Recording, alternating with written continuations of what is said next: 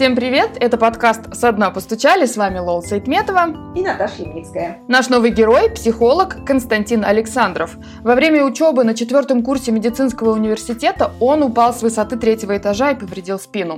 Выглядело это как в кино про супергероев. Приземлился, встал и пошел дальше. Уже потом оказалось, что у Кости сломан грудной позвонок. Врачи предложили два варианта лечения на выбор. Первый – лежать полтора месяца и еще шесть месяцев ходить в корсете и не садиться – второй – операция и небольшая пластина в позвонках.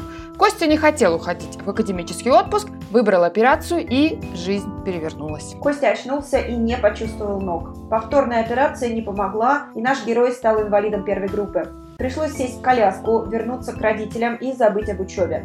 Но на этом история не закончилась. Сегодня у Кости есть дочь, образование, любимая работа и уверенность, что мир не придет к тебе сам. И это нормально. Как простить себя, победить депрессию, ежедневно справляться с неоднозначным отношением к инвалидности в регионах России и найти достойное место в жизни, поговорим в нашем выпуске.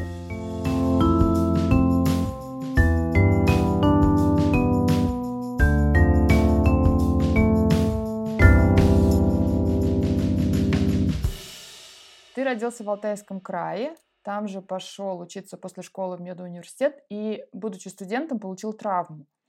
Как это случилось и как вообще в те годы была устроена медицина? Я сам учился в медицинском университете. На тот момент я был студентом четвертого курса меда где, собственно, наверное, и учился мой врач, который меня оперировал. Как случилось? Случилось, я упал с высоты, я упал с высоты третьего этажа, но у меня не было на самом деле повреждений спинного мозга, я откуда упал, встал и дальше пошел через какое-то время. Но затем мне делали операцию. Делал операцию мне достаточно компетентный, востребованный врач, которого во многие страны приглашали как консультанта, как специалиста высокого класса. Но он мне делал операцию, и во время операции что-то там пошло не так, и у меня был поврежден спинной мозг. То есть отказали ноги, по-простому говоря. После операции я оказался в коляске. Как была медицина устроена на тот момент?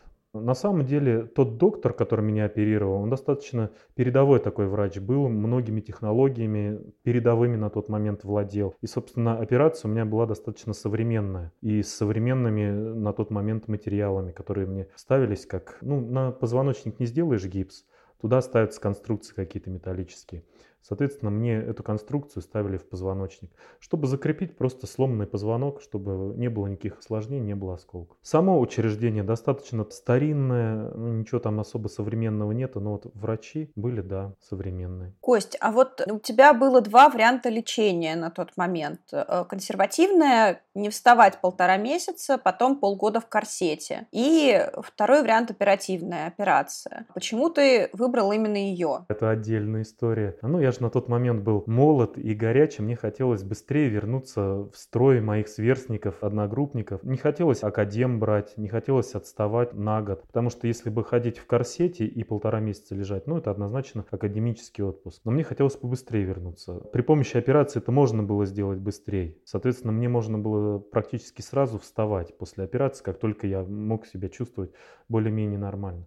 Да, там тяжесть какие-то поднимать я не мог, это ограничения были. Какие-то учебные материалы мне вполне можно было носить и вернуться в свою группу и продолжить со своими, с кем я привык э, учиться. Поэтому я выбрал операцию, чтобы просто быстрее встать с кровати. Было разрешено, хотя я вставать мог физически и до операции. И я это делал на самом деле. А врачи говорили о рисках оперативного лечения? Ну, конечно, говорили, да. И я же подписывал документ, который предполагает эти риски, там где-то 2% осложнений, э, не предусмотренных операциями. Ну вот я попал в эти 2%, в общем-то, и ну, документ я подписывал, соответственно, я на себя брал эту ответственность. Потому что особо на нарушений в плане проведения операции никаких не было. Что-то там, сбой какой-то мой организма был. Ну ты потом, учитывая, как все разрешилось, жалел о том, что не выбрал другой метод?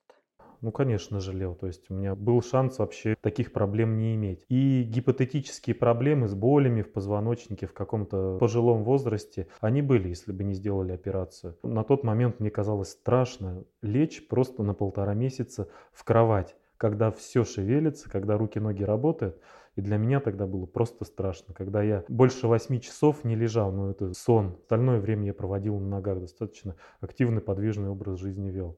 Что ты чувствовал в то время, когда готовился к операции? Были какие-то ожидания, опасения? Нет, опасений на самом деле особо не было. Ну ничего такого особенного. Конечно, страшно было. Это была первая в жизни моя операция, первый в жизни мой наркоз, и я еще не знал, как это все по ощущениям. Мне небольшое волнение было. Но у меня рядом лежал на кровати в палате, где я лежал в травме, лежал человек, у которого было сломано 6 шейных позвонков. На него упало дерево, он где-то на лесозаготовках где-то был, что-то такое. И у него было сломано, остистые отростки были сломаны, ну то есть вот эти выпирающие части позвонков, которые у нас здесь мы можем прощупать. И ему делали конструкцию в предыдущий день перед моей операцией. И утром перед моей операцией он вернулся на своих ногах в палату, сел на свою кровать и рядом сидит, когда я проснулся. А до этого он лежал несколько недель на вытяжке. Ну, то есть это грузики, ему в голову была такая скоба приделана, и грузиками вытягивали шею. И мне хотелось быстрее, я думал, я вернусь этим же вечером в палату, потому что у меня еще меньшая травма. У него 6 позвонков, а у меня всего-то один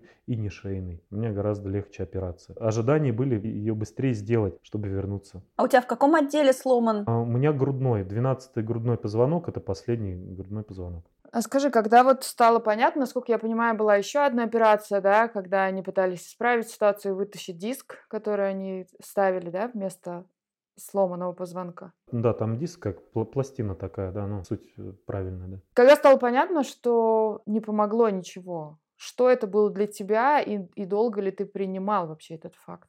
Э, я очень смутно этот момент помню. Я был еще под действием наркоза, плюс мне еще поставили обезболивающие, но, видимо, тоже наркотическое. То есть я в таком каком-то непонятном эйфорическом, затуманенном состоянии находился. Но я пожаловался, что у меня, я не могу пошевелить ногами, и их больно, как будто их придавили. Врачи сказали, ну, возможно, это просто реакция на наркоз, и все сейчас будет восстанавливаться, и просто чуть-чуть подождать проходили какие-то часы, и у меня не восстанавливалось. Пришел невролог, проверил рефлексы, но оказалось, что действительно я не обманываю, это не бред под наркозом какой-то мой. И меня повезли сразу на обследование, и найти не могли ничего, что вроде бы все было нормально, все было хорошо, и в чем причина непонятно. На следующий день я уже пришел в себя, то есть в сознании, э, в нормальном, не в помутненном, никакими веществами и анальгетиками. И я четко почувствовал, что ну, я просто не чувствую э, ниже пояса. Отсюда я не чувствую просто ног. Чувствую в них какую-то боль, как будто просто на них положили что-то очень-очень тяжелое. И я не могу справиться с этим весом, и из-под этого как будто бетонную плиту пошевелить ими не могу. Что я почувствовал? Ну, ну что это ненадолго на самом деле. И врачи уверяли, что ну, это, скорее всего, какой-то такой шок спинальный, так называемый. То есть реакция на, может быть, наркоз, может быть, вообще на вот, оперативное вторжение и так далее. Делали мне томографию компьютерную, по ней показалось, что все хорошо. Все нормально, пластина стоит там, где нужно, и никаких проблем не должно быть. Я ждал, но ничего не происходило, чувствительность не возвращалась. И меня пробовали садить, потому что можно уже было. Я чувствовал себя, как будто я на шаре сижу. Не могу удержать равновесие, опоры под собой в ногах э, я не чувствовал никакой. Это было очень странно. Но я ну, вот был в таком состоянии, что сейчас все это закончится, и все обратно восстановится, и я побегу ты писал, что ты в итоге смог хоть как-то исправить положение впоследствии, если я правильно поняла, что немного потом ногами ты двигать смог. Или я... Это, это правда, да, что какие-то... Что немножко что-то восстановилось. Вот как это произошло? И когда? Дней через 40 после вот этих всех нарушений, именно после того момента, когда уже по неврологии были нарушения, Вообще, как я почувствовал первые какие-то изменения, улучшения, ко мне пришли мои знакомые, мои одногруппники, а на улице был очень сильный мороз. Ну, там около 40 градусов минус было. И они все замерзли и пришли руки холодные. И они меня, когда зашли в палату, потрогали за пальцы ног холодными руками. И я почувствовал вот это отдаленно, но ощущение какое-то, как будто немного жжение. И непонятно было, я четко не понимал, что это холод. Но вот что-то, что по-другому я уже ощущал ногой, я тогда почувствовал. И постепенно, да, у меня стало возвращаться какая-то чувствительность, где-то движение в мышцах. У меня стали лучше функционировать тазовые органы. Тоже там было нарушение. Я стал чувствовать физиологические потребности. И это тоже стало радовать, что я стал это как-то чувствовать и в скором времени все это контролировать. И потом я стал потихоньку вставать. На ноги мне делали такие пластиковые капсулы, которые застегивались на ремнях и держали ноги в прямом положении. И с костылями или держась за кого-то или за поручни я вставал. Это было такое странное, конечно, назвать это ходьбой было тяжело. Это скорее я просто себя руками тащил больше, но уже чувствовал опору ногами, что я стою. Не было вот этого пробела и провала, что подо мной ниже пояса ничего нет, как в начале.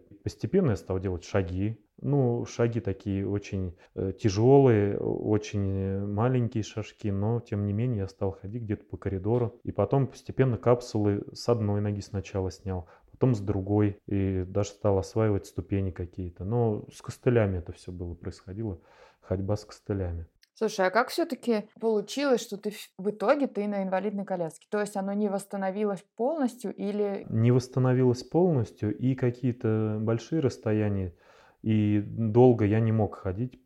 Это, это было скорее ходьба с целью преодоления, например, ступеней, где трудно было на коляске, это же мне нужно поднимать, либо, ну, это как тренировка была, ходьба. То есть, э, походив на ногах, я уставал очень сильно, потому что, ну, это достаточно трудное занятие, это, это прям тренировка. И у меня стали э, очень сильно пребывать в объеме руки, от того, что на них нагрузка большая была. Я был достаточно худой до травмы, очень такого телосложения ну, худой я очень был, да, а потом стали очень прямо на глазах прибывать руки, то есть масса мышечная в руках. И потому что, ну, нагрузка большая, усталость была. И, соответственно, я пользовался и коляской, и костылями. Костылями для необходимости, коляской, ну, просто, чтобы мне свободно можно было проще передвигаться. Когда тебя выписали, что для тебя было самым сложным, когда ты оказался дома? Ну, наверное, больше всего это отрыв от тех людей, с кем я, мне было интересно общаться. Они остались все там, э, где я учился, а я, я же вернулся к родителям домой где, ну, собственно, рядом были только родители.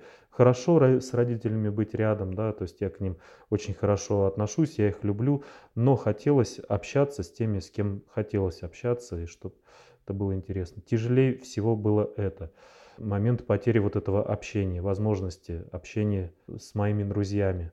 Ну и второй, конечно, момент – это отсутствие самостоятельности. В плане передвижения, обслуживания себя, все-таки тут более-менее все было нормально, но в целом вот эта зависимость от кого-либо. Кто тебе помог поверить, что ли, что все возможно, немножко поверить в себя, попробовать выходить из затворничества такого вынужденного? Тут, наверное, помог-то в большей степени себе я сам, но получилось это так, что я полтора года после травмы, полгода первый я лежал в больнице, потом я вернулся к родителям, и год я находился просто в обществе родителей, и время от времени кто-то заходил. И я поехал в реабилитационный центр. И приехав туда, увидев, что там очень много молодых людей, мне очень трудно было с ними общаться. Я просто разучился это делать. И я наблюдал за ними, с кем-то учился заново общаться. Мне было немного стыдно как-то. Я так, я раньше без проблем общался, а тут я не могу.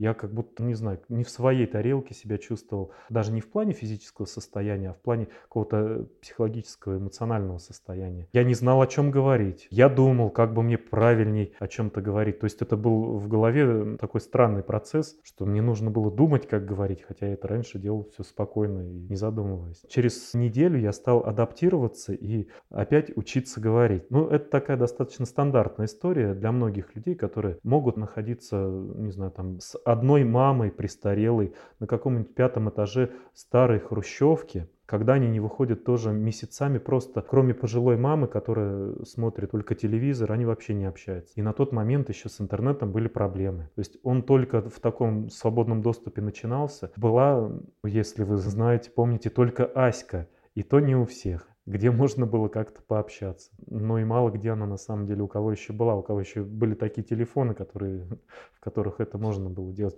У меня не было. Потом я все-таки его купил, и с теми людьми, с кем я познакомился в реабилитационном центре, мы начали общаться. Я как-то увидел другой мир. Я не представлял, как можно было в коляске или ну, с костылями, там неважно, то есть с такой подвижностью, какая у меня, я не представлял, как можно, как вообще жить-то в социальном мире, тем более полноценно. Но ну, тут я посмотрел на людей, которые кто-то работает, чем-то занимается, кто-то ездит на соревнования, кто-то женится. Ну, таких было на самом деле на тот момент немного. Со временем, кстати, все стало очень сильно меняться. Люди влюбляются, Люди встречаются, интересно все происходит. Нормальная, обычная жизнь. С ограничениями в плане, наверное, больше архитектурными, потому что ну, у нас проблемы с передвижением по улицам, в зданиях и так далее. Других-то ограничений нет. Все возможно. И тогда у меня где-то внутри возникл вот этот а, отказ от смирения жить такой жизнью в затворничестве с родителями, ожидая, что там будет дальше. А что там будет дальше? Родители не молоды. Я планирую подольше жить родители. А что тогда со мной будет? И у меня в голове возникло и желание у меня... Мне всегда хотелось семью, мне хотелось отношения. Мне хотелось детей. И у меня в голове вот этот процесс несогласия жить такой жизнью назревал все больше и больше. И где-то потом просто произошло переключение, что я просто стал не согласен жить такой жизнью. И мне захотелось жить самостоятельной жизнью, максимально полноценной, какой возможно в таком положении. Поменялось ли у тебя отношение к собственному телу? Было ли чувство, что оно тебя подводит? Может быть, злость на тело была, может быть, э, какое-то отвращение к какой-то слабости, которая тебе теперь свойственна. Ну вот, поменялось ли у тебя восприятие себя вообще? Да, восприятие себя, конечно же, поменялось. Наверное, оно не столько к телу как таковому. На самом деле достаточно спокойно я к телу относился, да, где-то были моменты злости, отчаяния в каких-то ситуациях, которые, с которыми я не мог справиться, с которыми я справлялся раньше, легко, а теперь не мог. Какие-то непредвиденные ситуации э, случались. Но больше-то поменялось отношение к самому себе. Ну, ощущение себя каким-то несколько бессильным и неспособным на многое, что я мог бы как, как человек, как мужчина делать. Ну, как мужчина в плане каких-то достижений, каких-то, не знаю, там, поднять девушку на руках, пронести. Э, в плане заработка даже, потому что в моем положении и доучиться на врача так, как я хотел, я уже не мог. И где-то еще учиться, ну, жить на пенсию, и вот это ощущение чувствовать себя иждивенцем было тяжело. Иждивенцем на шее государства и на шее родителей. Потому что, ну, пенсия, это, несмотря на то, что это стабильный какой-то, может быть, даже относительно некоторых зарплат, он может быть и чуть больше, но, но все равно это, это не та сумма, на которую можно себя легко, спокойно чувствовать. И мне больше больно было от того, что я не могу вот реализовываться как самодостаточный человек. И тоже было не смирение с этим, и тоже были мысли о том, как это все изменить, что мне найти для себя, чтобы это исправить. Ну, к тому моменту ты, э, у тебя был академ, правильно я понимаю? То есть ты потом, по-моему, все-таки закончил мед, но по какой-то не той специальности, которую хотел. Я, когда поступал, был абитуриентом, и мы знакомились с абитуриентами, с другими общались. И один мой потом уже друг, другом ставший человек, он поступал на фармацевтический факультет. Я у него все время спрашивал, зачем ты туда идешь? Там столько химии, я ее очень не люблю. Э, но там разновидностей химии очень много. Я говорю, пойдем на наш лечфак, ну, лечебный факультет. Он такой, нет, у меня э, есть задача определенная, связанная с фармбизнесом, с родственниками. И мне это нужно для того, чтобы ну, себе будущее обеспечить достойное. Ну ладно, выбор твой. Я туда никогда не пойду, ни за что, меня туда никто не затащит. Так получилось, что мне выбор встал. Мне либо учиться дальше продолжать на фармацевтическом факультете с моим физическим положением, либо отчисляться. Ну, еще был вариант высшее сестринское дело. Ну, это вообще не рассматривал. И мне получилось пойти туда, куда я больше всего не хотел. В эту химию, в это обилие органической, фискалоидной. И я даже сейчас вас не хочу пугать, какие там еще названия химии есть. Их там очень много. Но, может быть, и знаете. Подожди, а можно уточню, почему ты не мог на лечебном? Потому что ты не мог туда ездить или долго? Почему нельзя было продолжить? Или практика уже в этот момент, а тебе там нужно было бы передвигаться? Потому что первое, физически э, там везде передвигаться не так просто по лечебным корпусам, несмотря на то, что это уже в основном с четвертого курса клинические предметы, это больницы, и, наверное, на коляске там бы можно было проехать, ну там что там есть все для этого предусмотрено. Но очень тяжело все равно перемещаться, и многие моменты, морги у нас были, например, где не было никаких лифтов, были ступени и все подобное, и целый день э, очных занятий и так далее и тому подобное, и какие-то корпуса, где в принципе не было даже лифта, где какой-нибудь четвертый этаж с пролетами, ну, нестандартными высокими, где просто четвертый этаж равен там, не знаю, какому-нибудь шестому, а то и восьмому этажу обычного здания. То есть там просто физически очень сложно было бы перебираться, передвигаться каждый день. Соответственно, клинические какие-то предметы и клиническим каким-то доктором э, становиться непонятно было, как мне возможно в таком положении. А фармацевтический факультет, там был возможен вариант заочного обучения. Ну и, собственно, сессия – это не такой большой период, который можно было ну, как-то осилить. Ну, достаточно трудно было физически. Поэтому я сделал выбор на фармацевтический факультет. Были ли у тебя моменты депрессии и отчаяния? Может быть, в тот момент, когда ты менял профессию, может быть, в тот момент, когда ты понимал, что ты не можешь учиться там, где хочешь. Был какой-то период, когда ты, может быть, задавался вопросом, за что мне, почему это все так несправедливо? Ну, такие вопросы, конечно же, были. Сказать, что прям депрессия у меня была, ну, достаточно часто встречается у людей, получивших подобные травмы попавших в такое положение, бывают очень серьезные депрессии, прям настоящие депрессии, не просто упадки настроения и упадок сил и ощущение какого-то отчаяния кратковременно, а именно депрессии настоящие, которые длятся месяцами, такое бывает. И не у всех благополучно заканчивается. У меня же прям такого в начале, как ни странно, а, не было. Казалось бы, все для меня совсем жизнь изменилась, но тем не менее у меня какие-то идеи в голове возникали, не смирение с этим положением, идеи, что я хочу дальше. Но было, конечно, мне трудно, труднее всего, наверное, в тот период, когда я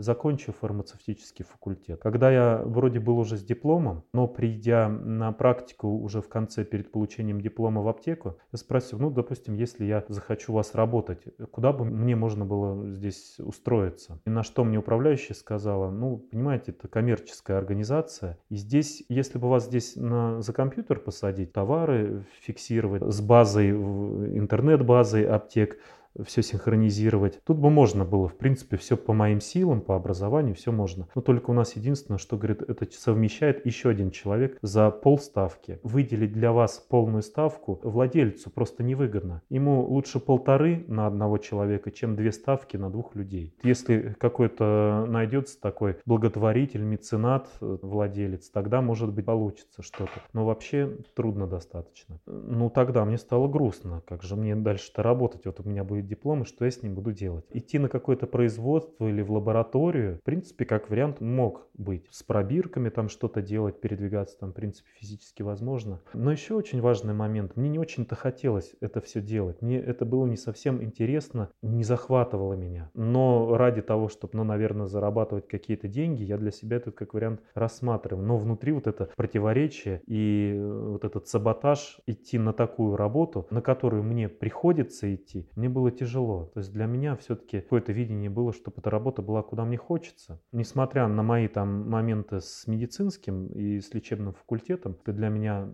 работа хирурга, например, была интересна. Та работа, все-таки, которая меня чем-то захватывала.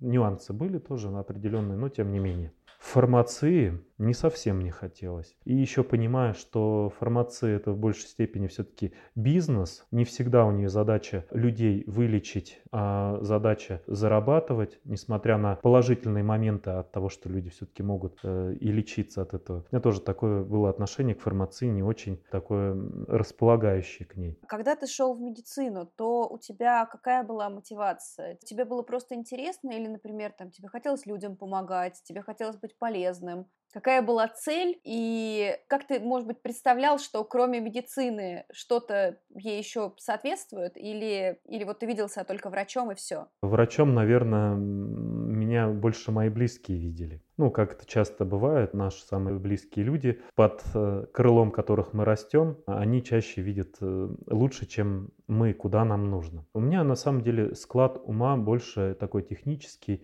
Я когда-то ездил на Олимпиады по физике, где-то там побеждал, то есть у меня такой аналитический склад ума. С математикой я очень хорошо всегда дружил, с физикой, с геометрией. С техникой очень дружил, то есть мне нравилась техника, мне нравилось разбирать. Я какие-то старые автомобили, которые там от наших дедов доставались, мне нравилось перебирать это все руками. Мне прям это все нравилось. И, возможно, если бы не медицина, я бы ушел в какой-нибудь политехнический университет. И ну, что-то такое с машиностроением, возможно, было бы связано. Вот сейчас я просто предполагаю, к чему у меня тогда тяга была. Ну, к медицине я достаточно хорошо относился. Моя мама в медицине, и я видел э, медицину изнутри. Я бывал в больницах и с детства, с ранних лет там находился. В принципе, я к ней положительно относился. И к людям в белых халатах я всегда относился с уважением. Они для меня были авторитетными людьми в плане того, что ну, они, они спасают людей. Они очень большую пользу людям несут. И я это видел, все происходило на моих глазах. Как серьезные какие-то травмы, какие-то происшествия благодаря врачам люди спасались. И я не сильно противился этому, понимая, что все-таки это какое-то хорошее занятие. Ну и хирургия, я думаю, ну так же, как разобрать, например, коробку передач в машине, также и покопаться в человеке можно было. То есть к такой тонкой мелкомоторной работе мои пальцы приспособлены, у меня это хорошо получалось, и какая-то усидчивость, терпение, я, я был бы, как ощущал, способен к этому, делать какие-то операции. И это было интересно. И когда мы учились, на самом деле, мне это становилось интересно. Терапия как таковая, когда просто слушаем, осматриваем людей, понятно, все это полезно, но, но мне интересны были операции. Я понимал, что это определенный престиж и статус врача, несмотря на то, что как у нас это все в плане зарплат оценивается, но все-таки отношение к врачам очень хорошее в целом, если врач к людям тоже хорошо относится. Просто удивительно, э, что при таком складе ума и таких способностях ты в итоге оказался в психологии, а не в IT, например. Подождите, это психология, мы еще не прошли другую тему. Ну, мы дойдем, я просто, я просто тему, вот мне прям, это, видимо, ну, то есть я думала, что если вот ты так склонен там к медицине, то, возможно, ты хотел всегда помогать людям, и поэтому ты потом оказался и стал психологом но ты любил физику, математику, геометрию. Почему ты не программист? Я думал, я тоже не раз про это думал, да.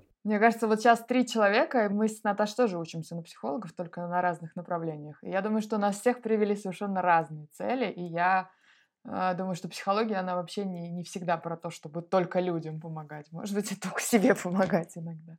Конечно. Я вот придерживаюсь такого мнения, что мы, наверное, для себя сначала приходим в первую очередь, а потом уже дальше. Кость, расскажи, пожалуйста, ты все-таки говорил, что ты хотел семью, всегда хотел детей и встретил людей, которые вот тоже с разными травмами, но у них есть отношения. Как это произошло у тебя? И были ли страхи вот как раз про то, что как же я буду добытчиком семьи, как же я буду работать и как же вот сложатся наши отношения? У меня внутренняя потребность была э, вот в отношениях и в построении каких-то отношений и, возможно, в будущем создании семьи. Э, вот этот моторчик, который меня к этому вел. И он был сильнее моих страхов на самом деле. Хотя они, конечно же, были. Ну, естественно, я про это думал, как я буду все это делать. Но первый этап хотя бы попробовать создать отношения. Дети следующий этап присмотреться, как у меня будет получаться. А может быть, я что-то для себя найду, какое-то занятие, которое будет мне приносить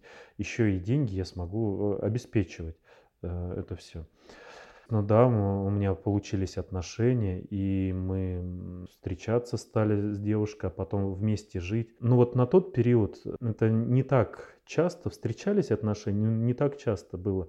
И мы были прям под пристальным вниманием всех окружающих, вот как, как здорово. А кто-то наоборот говорил, ну зачем такое нужно. И были моменты опасений.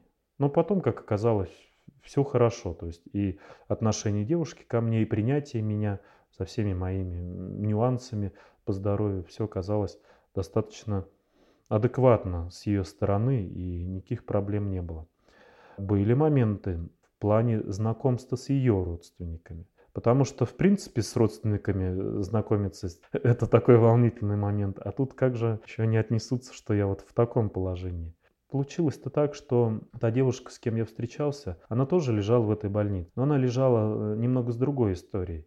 У нее не было нарушений неврологических, э, с ногами у нее проблем не было. У нее были боли в позвоночнике, а в этом заведении, где я находился на лечении, были просто очень хорошие врачи, которые в этом во всем разбирались. И ее дядя, он был другом одного из врачей. И он с ним договорился о том, чтобы ее положили к хорошим врачам. Эти боли в позвоночнике, чтобы э, там тщательно обследовали и исключили какие-то серьезные патологии. Ну и вообще, чтобы все было хорошо с ней. Соответственно, так мы познакомились. Но к ней ее родители приезжали в эту больницу. И они видели этот мир, где много людей на колясках. Они даже оставались с ночевкой, там, возможно, в этой больнице был. Они наблюдали, как там происходит эта жизнь. Просто специфика этих больниц, она как в санатории. Там нету такого, что все лежат по палатам и выходят только на прогулку или там до столовой, или еще до каких-то мест. Там все всегда в коридоре, на улице, если это теплая погода. Все поедут в палату, наливают чай и общаются в одной палате. И персонал на это смотрит, лояльно к этому относятся, они все с пониманием. Поэтому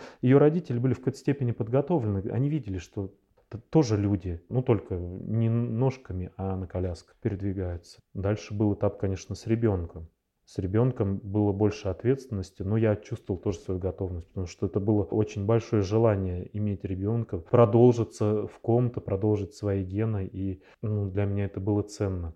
Хотя были случаи, когда тогда моей жене беременной, зашедшей занести мои документы в одно учреждение медицинское, ей сказали, вы беременные, ребенок от вашего мужа, а зачем вы нищету будете плодить? То есть, ну вот с таким мы сталкивались. Но это был, наверное, единственный раз, но это было очень обидно и неприятно слышать. И слышать еще в таком заведении, которое, ну это медицинское учреждение, которое работает с такими людьми. Она тебе, ну, в те годы говорила, почему Почему она рискнула, что ли? То есть ей же кто-то говорил там, зачем, почему? Опомнись. Опомнись, да. Были, были такие разговоры, да, с ней и про нее, и она э, один раз просто случайно услышала, как ее родственники про это говорили. Почему она рискнула? Да влюбилась, и, и все. Слушай, а вот после рождения дочки жена довольно быстро вышла на работу, и ты стал как это, женщина, сидящая с ребенком, мужчина, сидящий с ребенком.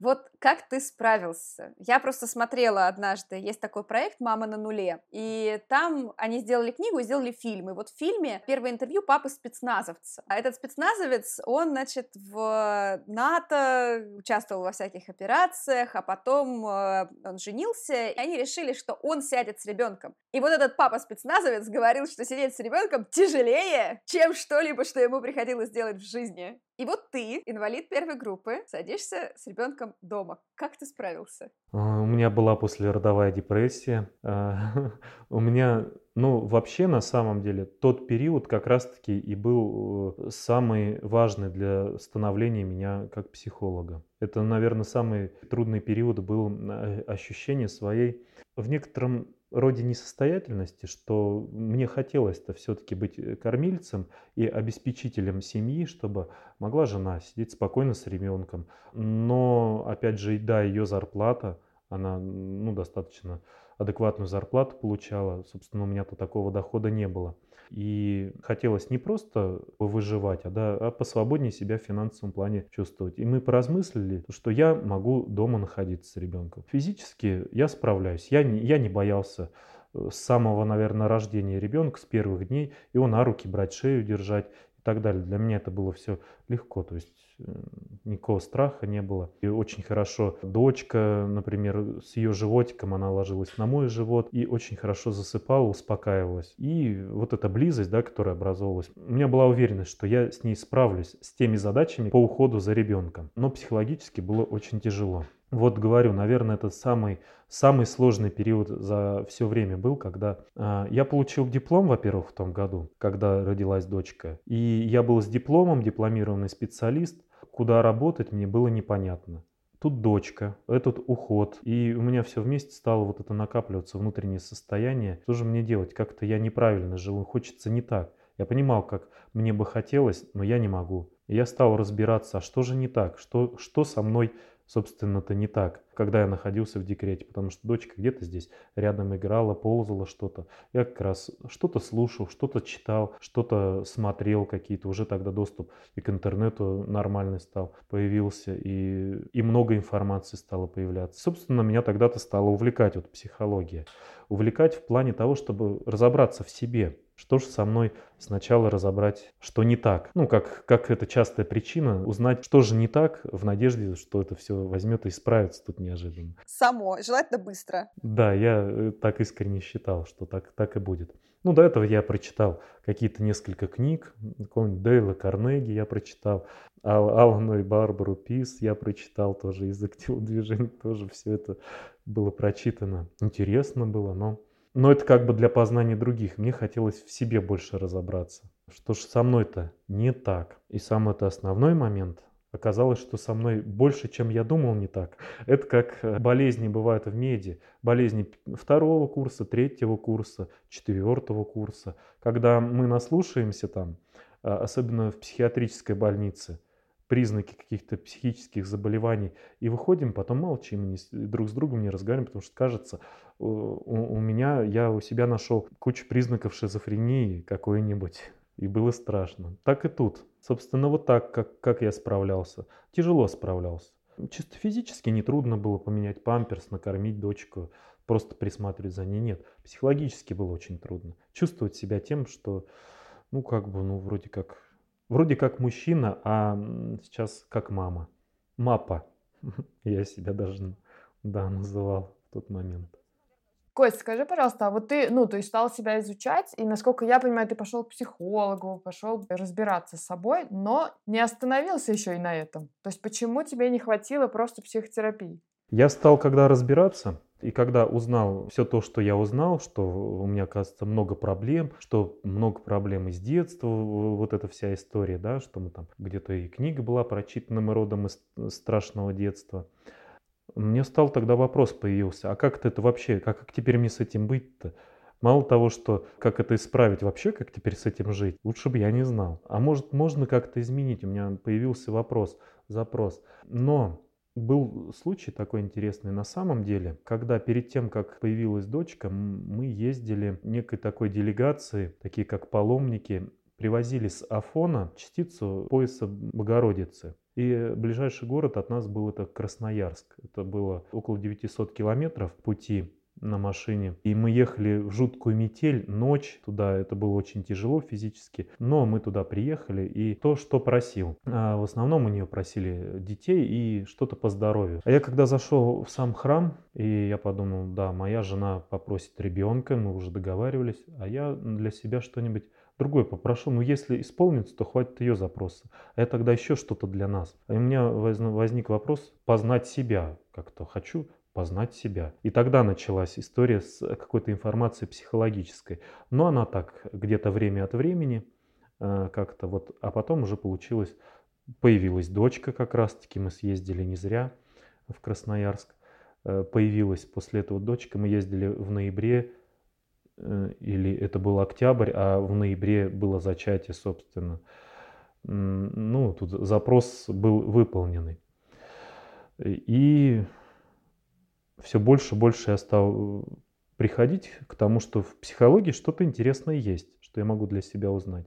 А потом уже, когда родилась, прям я уже стал глубже копать. И у меня возник вопрос, а как это все исправить? Как это в себе исправить? И на мой вопрос пришел очень быстро ответ с информацией, которую я услышал просто по радио. Я листал радиостанции, ехал за рулем, и поскольку у меня ручное управление, мне не всегда комфортно постоянно отвлекаться рукой левой. Левой я рулю больше, правой я держу управление. И, соответственно, мне отвлекаться только на какие-то секунды можно и обратно перехватываться. И перелистывая радиостанции, я включил радиостанцию «Маяк», который я никогда не слушал. Для меня там было что-то такое не очень интересное. И вообще радио не очень часто, а «Маяк» тем более. И тут я услышал интересного человека, который там что-то вещал, какую-то интересную информацию. И на самом деле он начал давать ответ, что те вещи, которые у нас есть проблемы, их можно менять при помощи каких-то методик, каких я еще не понимал. Просто я услышал вот эту суть того, что это можно как-то менять. Я тогда потом нашел просто этот эфир, прослушал от начала до конца, нашел этого человека, нашел всю информацию. Э, вышел на то, что на самом деле есть способы, как это менять. Больше стал разбираться о том, как мы устроены, что там в нашей психике, какие-то убеждения, и что у нас там что-то с детства идет, да, вся эта история, которую можно тоже как-то менять. И это не то, что остается вот как-то неизменно, да, какой-то константой, что это все меняется. И достаточно все несложно, ну, относительно, и достаточно быстро, в принципе, ну, относительно тех лет, которые мы живем, какие-то, в общем-то, часы достаточно считаны. Что-то можно уже серьезно поменять. Ну и, собственно, я пошел как как клиент к э, психотерапевту, ну, психологу, наверное, официально это статус психолога. И почувствовал тогда, что ну, это работает, на себе почувствовал, насколько как-то у меня стало все в голове меняться. Э, даже не то, что в голове, что я стал как-то другими мыслями думать. События стали развиваться по-другому, и мои реакции на какие-то события более ранние стали тоже меняться. Я стал это четко отмечать. И в процессе терапии, работая с терапевтом, я сидел однажды, на него смотрел, а у нас один из запросов был найти какое-то дело, которым мне будет интересно заниматься, которое будет мне еще приносить на хлеб. Каким мне было непонятно. Но вот как идею, как, как цель мы прорабатывали. Я сижу на него, смотрю и думаю, вот же оно. Ну вот все же, что тут есть, что мне нужно, все тут есть. А мой двоюродный брат, кстати, айтишник, два двоюродных брата, они между собой родные, они программисты, очень такие ну, успешные в этом плане. И один из них мне предлагал меня поучить программированию. Я попробовал, но на тот момент мне интересно было, как же там мои программы устроены во мне. И по сути это то же самое, что в компьютере. Ну, как-то очень схоже. Ну, то есть там ты одну машинку тренируешь, там один э, искусственный интеллект, да, а ты тут себя программируешь и себя разбираешь. Там одни обучающиеся системы, а здесь другая обучающаяся машинка, хитро выдуманная. Ух, да. И мне стало очень интересно с ней поразбираться сначала со своей. Ну, а потом интересно стало, а как же там, кроме моей-то еще там устроена та терапия, меня она захватила, то есть как это все работает я понял, что для меня это вполне все доступно, в плане все у меня для этого есть. Э, голова на плечах, э, способность обучаться. У меня есть, собственно, диплом, да, который мне позволяет дальше продолжать какое-то образование э, и так далее. И все как бы сходилось, только в плане денег не совсем. А как ты решил этот вопрос? Я помню, что ты писал, что ты начал таксовать. Да, я таксовал, да. Как к этому, кстати, отнеслись домашние? И ты же был папой, который сидел дома с ребенком. Как ты совмещал две этих роли? Человека, который зарабатывает себе на образование, и отца, который смотрит за маленькой дочкой. Сначала это происходило в ту часть дня, точнее вечером, когда э, уже моя супруга, моя жена была дома, и можно было таксовать. Потом уже дочка пошла в садик, и тоже у меня высвободилось время для того, чтобы я мог таксовать. Я до этого у меня были мысли таксовать, но только не было такой мотивации, не было такой потребности для чего, потому что это достаточно такая, я никому не могу советовать такую профессию. Это много и приятных моментов, на самом деле, много общения, много интересных людей. Иногда просто очень неожиданные люди встречаются. Но ну, есть и люди в алкогольном опьянении, наркоманы. Хотя наркоманы, с наркоманами проблем, кстати, никогда не было. Больше было с людьми в алкогольном опьянении. С их адекватностью есть проблемы зачастую. Много же всяких историй, баек про то, как на таксистов нападают. И у меня были ситуации очень такие, очень щепетильные, когда ехал наркоман, что-то уронил, потом попросил пересесть на заднее сиденье, пока я еду, чтобы ну, просто не делать паузу в пути. И он такой, а, это нож у меня был. И я знаю, что сзади едет наркоман, который везет какую-то куртку кому-то продать, потому что у него начинается ломка. И я знаю, что он едет с ножом, а это вечер, а все знают, что к вечеру у таксиста все равно какая-то выручка скапливается. И, как правило, это наличка, которую можно вот здесь и сейчас забрать. Ну, на тот момент это так было. Сейчас больше все карты и какие-то электронные платежи. А тогда это было больше наличкой. И было очень страшно, но все благополучно закончилось. Он доехал до туда, до куда ему надо, и расплатился и ушел. Но внутри было тяжело. И хотелось больше не выходить на смену, но мне нужно было, нужны были эти деньги. А правильно я понимаю, что ты теперь уже не просто работаешь и консультируешь, ты еще и преподаешь? Нет, я провожу тренинги, групповые какие-то занятия.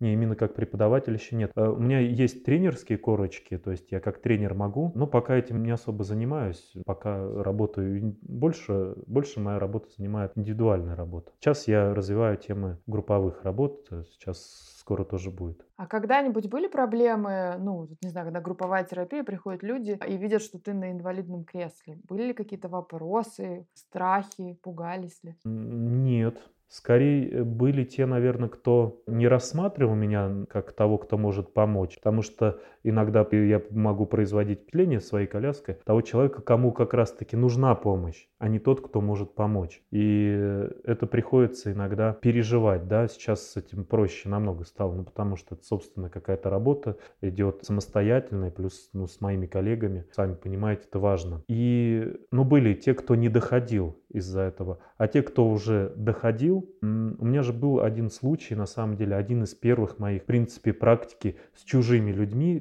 я не знал. А, этот человек, он собирался открывать, вот я сейчас просто не могу вспомнить, это была шиномонтажка или автомойка, потому что у меня не один человек был, кто собирался это открывать. Но он пришел, он говорит, я не решаюсь это сделать, потому что у меня есть основная работа, я работаю посменно, и вот есть трое суток, которые я бы хотел чем-то заполнить, ну, как-то что-то еще э, для себя обеспечить, какой-то бизнес. И он потом, э, мы с ним провели консультацию, он все говорит, я запишусь, я готов работать, все, я понял. Но в процессе консультации он спрашивал, почему я в психологии спросил, что у меня за образование, какие-то такие моменты, ну, про меня. И я ему объяснил, что я пришел через свою какую-то историю, потому что я и откатился на коляске от камеры. Ну, чтобы с ним быть честным, в плане того, чтобы он понимал, с кем он взаимодействует. Он очень поменялся в лице. Но после этого он мне как раз сказал, что я запишусь на консультацию, мы будем работать, потому что, ну, говорит, я, я для себя кое-что понял. Что именно, он не сказал. Через какое-то время, ну, не записывается, я написал, все ли у него нормально, все ли хорошо, готов ли он работать и имею возможность его записать. Он такой, а я открылся открыл бизнес. Почему, как получилось? Он говорит, я просто на тебя посмотрел и думаю, а я тут, у меня бизнес-план есть, у меня все для этого есть, мне просто нужно идти открыть ИП, просто найти помещение и все сделать. Мне говорит, все есть, просто несколько действий нужно сделать, которые я боюсь. И все, и говорит, просто посмотрев на тебя, взял и сделал. И многих на самом деле это мотивирует. Мотивирует, видя меня, даже, даже не приходя на какие-то консультации, а просто вот пример человека, который что-то может делать. На самом деле, э, я сейчас не один такой, да, далеко не один. Много, все больше становится примеров, которые что-то достигают, несмотря на коляску. Но вообще-то это все не совсем так. Я же, мне иногда приходится людям объяснять, что нету такого, что мы, находясь в коляске, сидим и страдаем. И вопреки страданиям мы что-то достигаем. Нет, это не так. Нету такого. Ну, я больше страдаю, когда у меня поднимается температура. Я вот, например, больше страдал, когда осенью у меня был ковид. Я себя чувствовал гораздо хуже. Здесь я также себя чувствую бодро и нормально. Ну да, я где-то подъехал к какой-то лестнице. Ну да, это препятствие. Но приходится многие вопросы решать, и мозг, наверное, в этом процессе решения каких-то задач житейских, он тоже развивается, и он постоянно стимулируется постоянно работает, потому что приходится что-то решать. Слушай, а ты за время работы в психологии не разочаровался в том, что ты выбрал? Нет, не разочаровался. Ну, типа, приходят люди с одними, может быть, с очень там похожими проблемами. Каждый раз рассказываешь им одно и то же. Кроме того, у людей, помогающих профессии, часто наступает профессиональное выгорание, причем довольно быстро. Вот у тебя было ли оно? Если да, то как справлялся? Нет, нет. Э, были моменты, наверное, самое такое в плане каких-то состояний неприятных, связанных с работой. Это были, конечно, моменты консультаций. Ну, например, когда я поменял аудиторию, и у меня больше стало предпринимателей. Я стал взаимодействовать, ну, знаете, не знаете, лайк-центр, э, такая организация есть, некий Аяш Шабуддинов. Ну, то есть это московская организация и много филиалов по разным городам. Есть один из филиалов в Новокузнецке. Они обучают предпринимателей, ну, какие-то бизнес-курсы, бизнес-молодость, наверное, вы слышали, да. В каком-то плане похоже, то есть они тоже, э, какая-то психологическая у них работа очень много проводится, э, про убеждения, про про поведение, окружение и страхи, и бизнес-инструменты, которые помогают людям ну, каких-то результатов в бизнесе, достигать масштабироваться, увеличивать доходы. Я не особо вникал в сам курс как таковой, просто так довелось, что я познакомился с владельцами Новокузнецкого филиала этого лайк-центра, и мы с ними начали поддерживать общение. Потом с кем-то из предпринимателей они меня просили поработать. А потом уже стали ко мне приходить люди, уже которые в предпринимательстве, в бизнесе, с какими-то вопросами, либо по бизнесу, либо ну, с какими-то житейскими простыми вопросами, может быть, с семьей, с отношениями с детьми, с сотрудниками, в конце концов, на работе, э, в бизнесе. И для меня этот был этап такой, что ну, люди такие какие-то статусные порой, какие-то финансово обеспеченные, так поменялось аудитория, которая стала ко мне приходить. Соответственно, я стал менять ценник. Я стал его увеличивать, и для меня новый этап в цене тоже стал серьезным преодолением самого себя, потому что синдром некий самозванца во мне возник, что я вот таким людям, которые в бизнесе, они все и так знают, что я-то им чем помочь-то могу. А те простые люди сейчас из-за цен разбегутся, и никого не останется. Ну, такая достаточно, наверное, стандартная история. Это был вот э, этап, первый, наверное, такого серьезного увеличения цен, и тогда мне пришлось тоже поработать с собой очень так хорошо. И я обращался к моим коллегам, знакомым, которые со мной поработали. Вот, наверное, самые основные сложности – это переход с цены на цену и смена аудитории, целевой аудитории, с кем я работал. В плане каких-то проблем нет, мне нравится на самом деле. Мне нравится, что несмотря на какие-то общие проблемы у людей, люди разные. Э, и интересно их узнавать. И я даже заряжаюсь, я иногда себя не очень хорошо могу чувствовать в плане там бодрости какого-то такого состояния. Ну и я знаю, что сейчас у меня будет клиент, я даже жду, быстрее бы уже началась сессия, потому что я очень четко переключаюсь в этот момент. Все, я вот эту роль терапевта, психолога занимаю очень четко, а у него нет плохого состояния. У меня эта роль всегда в ресурсном состоянии. Смотришь, и головная боль могла быть, она может проходить. И сегодня у меня было 6 часов работы, 3 клиента по 2 часа. И, собственно, я их достаточно легко прошел и себя нормально чувствую. И сейчас вот еще остались силы на то, чтобы с вами пообщаться, несмотря на то, что у меня сейчас 0 часов 15 минут. Пару последних вопросов, да, и мы все. Слушай, а получилось так, что когда ты нашел дело, которое тебе нравится, начались проблемы в семье. И я так понимаю, все-таки вы пришли к разводу со временем. А почему, на твой взгляд, так произошло? Почему, на мой взгляд, так произошло? Потому что, на самом деле, я э, очень интенсивно занялся решением проблем своих. Потому что с кем я учился, мы, собственно, друг на друге же в первую очередь-то и учились, отрабатывали все свои э, новые инструменты. Я стал просто сам замечать, как я стал меняться. И это стало заметно и окружающим. И мы стали, ну, какие-то моменты, те отношения, которые строились не всегда только лишь на какой-то влюбленности и притяжении друг к другу, мы же какие-то свои а, пустоты заполняли друг с другом. И я стал меняться и уже перестал подходить. Вот мы вот эти как ключик к замочку перестали друг к другу подходить. И взгляды, и интерес, ценности стали у нас э, очень сильно в этот момент расходиться. Э, взгляды на то, как, не знаю, как там с ребенком в воспитании и так далее, на работу, на то, чем мы занимаемся, на то, Э, на работу по найму и ожидание пятницы, чтобы как-то расслабиться, оттянуться и забыться от работы. Мне стало тяжело просто на это все смотреть. Для меня моя новая работа стала приносить удовольствие, когда я могу в выходной, если мы никуда не едем, да, я могу человека взять, взять не потому, что э, ну, хоть кого-то бы взять, а что мне интересно, это время заполнить интересным занятием для себя. И как-то вот так одно, другое, третье, и и я образ жизни стал менять. Я стал ну, менее домашним, больше какими-то поездками, в какие-то поездки ездить, куда-то обучаться, с кем-то больше общаться. ну, даже в каком-то плане менее удобным. В том плане, что ну, раньше я такой домашний был. Можно было на меня ну, дочку без проблем оставлять. Сейчас все это стало не совсем удобно. И как-то вот так одно, другое, третье, и все стало выливаться в то, что мы, общение наше стало портиться.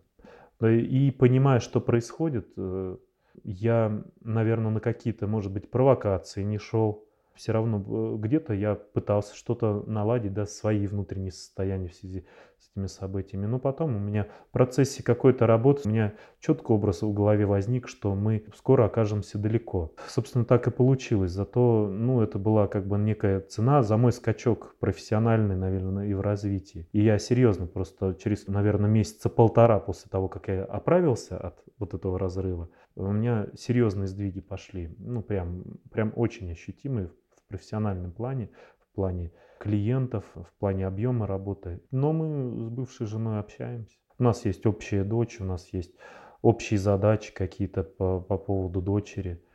И нет у нас такого, что у нас не было э, проблем и травмы какой-то у дочери, когда мы расставались. Во-первых, это происходило плавно, мы так договорились, что я какое-то время возвращался, приезжал, да, я пусть в другой комнате, но тем не менее постепенно, плавно потом дочь приучал э, к, к моему новому дому, где я жил. Хотя это другой город, это где-то километров 70 от Новокузнецка мы жили в тот момент уже, а я сам в Новокузнецк обратно вернулся. И дочери было объяснено, что мама с папой ну, остались как и были, никаких изменений нету. Ну, теперь у нее даже два домика, куда она может побыть у папы, и у мамы, теперь принцесса, у нее два замка. Ну и как-то это, это сработало. И для нее это было все хорошо. Ну, благо, наверное, какая-то информация уже психологическая, которой я владел, помогла нам обоим как-то это все адекватно все сделать с минимальными потрясениями эмоциональными. Хотя, не спорю, они были. Конечно, это сложный период, это очень сложный.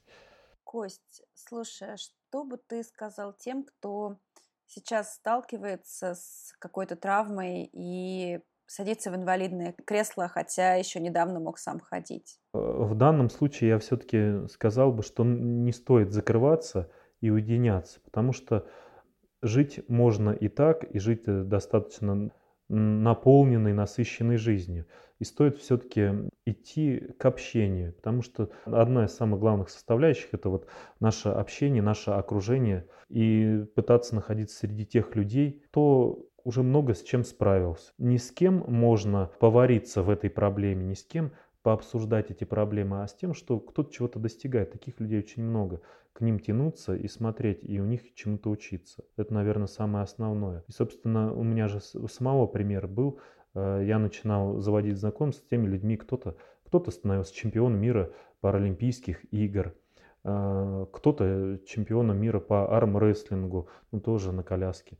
Эти люди, которые к чему-то стремились. Интересно было у них видеть вот, это, вот этот момент, что они к чему-то стремятся, чего-то хотят, чего-то хотят достичь. Единственное, что э, я видел э, момент у многих, что некоторыми видами спорта они начинают заниматься от, как бы от безысходности, ну а чем еще пойду в это но тем не менее в нем они очень продвигались. Для меня же был опять внутренний момент, что нет, я не хочу заниматься чем придется, я хочу заниматься чем я хочу и так далее. А, поэтому, ну что, самое основное, наверное, не, не унывать, не закрываться. И да, есть такое положение. Придется его принять, мириться с ним. Ну, не знаю, мириться, наверное, не стоит. Ну, смириться и сдаться ну, неправильная история. Стоит принять, да, как есть, как данность. И искать э, пути развития в этом положении. А может быть пути развития этого положения, потому что можно еще, может быть, многие моменты решить по здоровью. Потому что всякие реабилитационные меры многим и помогают достаточно интенсивно восстанавливаться. Вот. То есть главное не прятаться от этого мира потому что мир э, не придет сам и не будет тащить ему это не надо. Но если мы будем тянуться к нему, то у нас без проблем мир примет и поможет.